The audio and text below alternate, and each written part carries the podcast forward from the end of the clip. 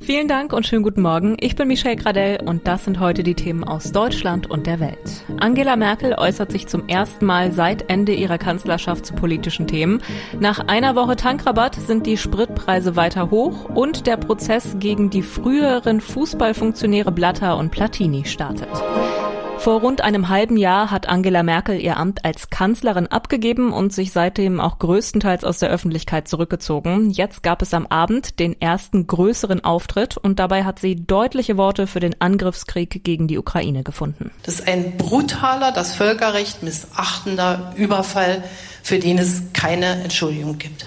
Obwohl sie sich zurückgezogen hat, gab es in den vergangenen Monaten viele Gespräche und Telefonate, auch mit dem aktuellen Bundeskanzler Olaf Scholz. Details wollte sie nicht nennen, betonte aber, dass sie vollstes Vertrauen in die aktuelle Bundesregierung habe. Mit dem russischen Präsidenten Putin würde sie auch nur telefonieren, wenn sie die aktuelle Bundesregierung darum bitten würde, wobei sie da aktuell nicht den Eindruck habe, dass das etwas nützen würde. Das sagte sie ganz klar, aber sie erzählte auch von einem Treffen mit Putin, das schon einige Jahre zurückliegt haben wir zum ersten Mal das ausgetauscht, was er ja auch öffentlich gesagt hat. Deshalb kann ich es jetzt auch sagen, dass für ihn der Zerfall der Sowjetunion die schlimmste Sache des 20. Jahrhunderts war. Und ich habe ihm gesagt, weißt du, für mich war das der Glücksumstand meines Lebens. Und äh, so konnte ich eben in die Freiheit und dann auch das machen, was mir Spaß und Freude macht. Und da war schon ganz klar, dass da ein großer Dissens ist. Es ging aber nicht nur um politische Themen. Merkel erzählte auch, wie sie jetzt mit ihrer Freizeit umgeht, nach 16 Jahren als Bundeskanzlerin. Den Tag einfach richtig gut rumbekommen. Und äh, rumbekommen hört sich jetzt ein bisschen komisch an, aber ich wusste ja gar nicht mehr, wie das ist. Ich habe 30 Jahre Politik gemacht und hatte immer Termine, Termine, Termine. Ganz bewusst nimmt sie deswegen jetzt auch nur noch sehr wenige öffentliche Termine wahr. Seit genau einer Woche gibt es jetzt den Tankrabatt. Die Energiesteuersenkung soll für finanzielle Entlastung sorgen, aber Entspannung ist bei den Spritpreisen weiterhin nicht in Sicht. Katharina Luca vom ADAC weiß, wie es ganz genau aussieht. Wie fällt die Bilanz nach einer Woche aus? Die Bilanz nach einer Woche Tankrabatt ist leider etwas ernüchternd. Nachdem am ersten Tag die Preise noch gefallen sind, konnten wir dann aber im bundesweiten Durchschnitt feststellen, dass die Preise seitdem gestiegen sind oder eben auf einem zu hohen Niveau konstant bleiben. Das heißt, es ist nicht deutlich billiger geworden. Es ist im Gegenteil ähm, nach dem kurzen Absenken ähm, am 1. Juni wieder etwas teurer geworden. Auch am letzten Wochenende sind die Preise etwas angestiegen. Aber woran liegt es denn, dass die Steuerermäßigung oft nicht in voller Höhe an der Zapfsäule dann auch ankommt? Woran es liegt, dass die Steuersenkung nicht vollständig beim Verbraucher ankommt, ist aus unserer Sicht natürlich immer schwer zu sagen.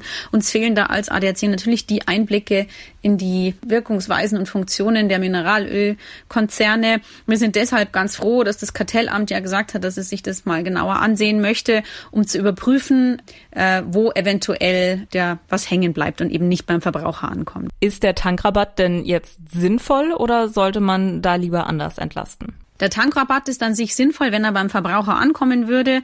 Leider ist es im Moment nicht der Fall. Die Preise sind auf einem deutlich zu hohen Niveau und es wäre natürlich wünschenswert gewesen. Es war auch eine unserer dringenden Forderungen an die Mineralölwirtschaft, dass die Steuersenkungen auch eins zu eins beim Verbraucher ankommen. Das tun sie im Moment leider nicht. Und dann noch ein Tipp. Wann ist denn das Tanken allgemein am günstigsten und wo vergleiche ich am besten? Generell ist Tanken immer noch abends am günstigsten, nach unseren Auswertungen zwischen 18 und 19 Uhr und zwischen 20 und 22 Uhr. Umso mehr als im normalen Tankumfeld sollte man als Autofahrer jetzt auch die Preise zwischen den einzelnen Tankstellen vergleichen. Das heißt, bevor ich zum Tanken fahre, sollte ich mich über Apps, zum Beispiel die ADAC Spritpreise Apps genau informieren, wo die Tankstelle in meiner Nähe oder auf meiner Strecke unter Umständen, wo die ist, die den günstigsten Sprit anbietet und dann auch gezielt dort tanken. Die Preise sind vor allem seit dem russischen Angriffskrieg gegen die Ukraine gestiegen und deswegen will sich die Bundesregierung für die Zukunft besser wappnen. Dafür soll die Zahl der Kohlekraftwerke in Reserve ausgebaut werden. Das steht in einem Gesetzentwurf, mit dem sich heute das Kabinett beschäftigt. Sollte das Kabinett zustimmen, muss der Entwurf aber auch noch durch den Bundestag. Ursula Winkler berichtet. Bis 2030 möchte sich Deutschland von der klimaschädlichen Kohle verabschieden. Das steht schon lange fest und daran soll nicht gerüttelt werden. Aber im Zuge des Ukraine-Krieges will sich Deutschland auch unabhängiger von russischem Gas machen. So könnte die Kohle nochmal ein Comeback erleben. Sollte es zu einem Gasmangel kommen, könnten mit einer ausgebauten Reserve mehr stillgelegte Kohlekraftwerke wieder angeworfen werden. Wenn sie Teil der Reserve werden, müssen die Betreiber die Kraftwerke so erhalten, dass sie jederzeit in Betrieb gehen können.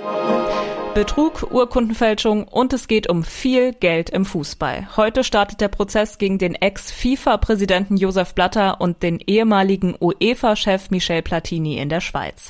BLR-Kollege Justin Werner berichtet für uns. Beiden wurde ja immer wieder Korruption vorgeworfen, aber worum geht es denn genau in dem Prozess? Also im Raum steht eine Zahlung von zwei Millionen Franken von der FIFA, damals ja unter der Leitung von Blatter, an Platini. Da ist nicht ganz klar, warum dieses Geld geflossen ist. Beide bestreiten Betrugsvorwürfe. Laut ihnen sollen das Nachzahlungen aus früheren Beraterdiensten Platinis gewesen sein. Was aber auch spannend ist an dem Prozess, Platini wollte damals Präsident der FIFA werden und der heutige FIFA-Präsident Gianni Infantino, der hat gute Kontakte zur Schweizer Bundesanwaltschaft. Im Raum steht auch, dass Infantino damals Informationen durchsickern lassen hat, um dann an sein Amt zu kommen. Das wird dann jetzt hoffentlich alles im Prozess geklärt.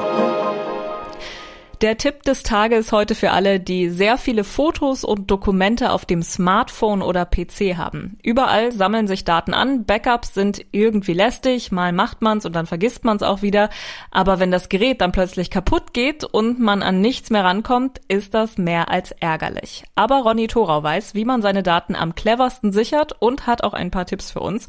Mit der Bitte um eine lange Antwort. Wie lange kann man denn zwischen den Datensicherungen warten? Ja, ach, ich würde jetzt auch ähm, für mich selber gerne sagen, das reicht einmal im Jahr. Aber IT-Experten finden das leider doch zu nachlässig. Erstens, weil Daten doch schneller weg sind, als man glaubt. Die Festplatte kann beschädigt werden, das Notebook geklaut und vor allem Schadsoftware fängt man sich schneller ein, als man denkt. Also die Gefahr ist einfach größer, als viele denken. Und gerade wer seinen Rechner häufig nutzt, der sollte, so der Expertenrat, doch mindestens einmal die Woche die Daten sichern. Für alles andere braucht man doch eine gute Ausrede. Oder die Bereitschaft, dann im Notfall den Datenverlust zu verkraften. Okay, ich merke schon, wir kommen nicht drum herum. Aber was heißt denn jetzt eigentlich Datensicherung genau? Macht man dann einfach eine Kopie und fertig? Weil ich meine, auch eine Kopie könnte ja kaputt gehen. Naja, wer da sicher gehen will, der hält sich an die sogenannte 3-2-1-Backup-Regel. Drei Kopien auf zwei Datenträgern, davon einer außer Haus. Also eine Kopie kann man dann noch auf dem eigenen Rechner anlegen, auf ein anderes internes Laufwerk oder einen anderen Ordner. Aber Kopie Nummer zwei und drei, die sollte man auf einen externen Datenträger kopieren. Also zum Beispiel am Arbeitsplatz, bei Verwandten oder in einem Bankschließfach. Das wäre einfach die sicherste, expertengeprüfte Lösung sozusagen. Wer weniger Aufwand will, der könnte zumindest beide Datenträger nicht am selben Ort in der Wohnung platzieren, sondern den zweiten vielleicht sehr weit entfernt vom ersten und vielleicht auch gut versteckt. Geht bei der Außerhauskopie nicht auch eine Kopie in der Cloud? Dann braucht man die Daten ja eigentlich auch nur hochzuladen. Ja, bei Clouds ist ein bisschen Vorsicht angebracht. Da gibt es immer ein Restrisiko, dass der Server doch mal gehackt wird oder die Daten verloren gehen. Da muss man den Anbieter kritisch prüfen und im Zweifel seine Daten selbst verschlüsseln. Und Clouds kosten doch beim Hochladen eine Menge Zeit. Also für große Datenmengen ist das wenig praktikabel. Experten raten deshalb zu externen USB-Geräten, jetzt nicht USB-Sticks. Deren Speicher Speicher ist für langes Speichern oft zu minderwertig und bei SSD-Festplatten gibt's noch keine allzu sicheren Daten zur langfristigen Haltbarkeit. Deshalb raten Experten zu den gut erprobten klassischen Magnet-HDD-Festplatten. Die sind auch nicht zu teuer, man darf sie allerdings wirklich nie in die Nähe von starken Magneten kommen lassen. Und die Dinosaurier kommen zurück auf die Kinoleinwand. Morgen startet Jurassic World ein neues Zeitalter. Und das ist inzwischen schon der sechste Teil der Reihe. Dieses Mal reicht kein Park mehr. Die Dinos sind über den ganzen Planeten verteilt. Und das Besondere, die Stars der Jurassic Park Reihe aus den 90ern treffen auf die aktuelle Jurassic World Generation. Deswegen ist es auch für Jurassic Park Urgestein Jeff Goldblum etwas ganz Besonderes. Er spielt auch jetzt wieder den Wissenschaftler Ian Malcolm. Es war wie ein Highschool-Treffen. Es war toll. Laura Dern und Sam Neill sind zwei der tollsten Schauspieler, die wir haben und fantastische Menschen. Ich verehre sie. Sie haben mein Leben verändert. Sie wiederzusehen war fantastisch. Und für ihn ist der Film auch gar nicht so unrealistisch, auch wenn es hier keine Dinosaurier gibt. Wir leben doch schon in einer Welt mit einer Menge furchteinflößender Tiere. Manche wissen vielleicht, was sie tun müssten, wenn sie einem Bären begegneten. Ich aber nicht. Ich hätte Angst vor vielen Tieren, die größer als ich sind und die ich nicht kenne. Ich träume sogar von Tieren, die mir Angst machen. Das war's von mir. Ich bin Michelle Gradell und wünsche Ihnen noch einen schönen Tag. Tschüss und bis morgen.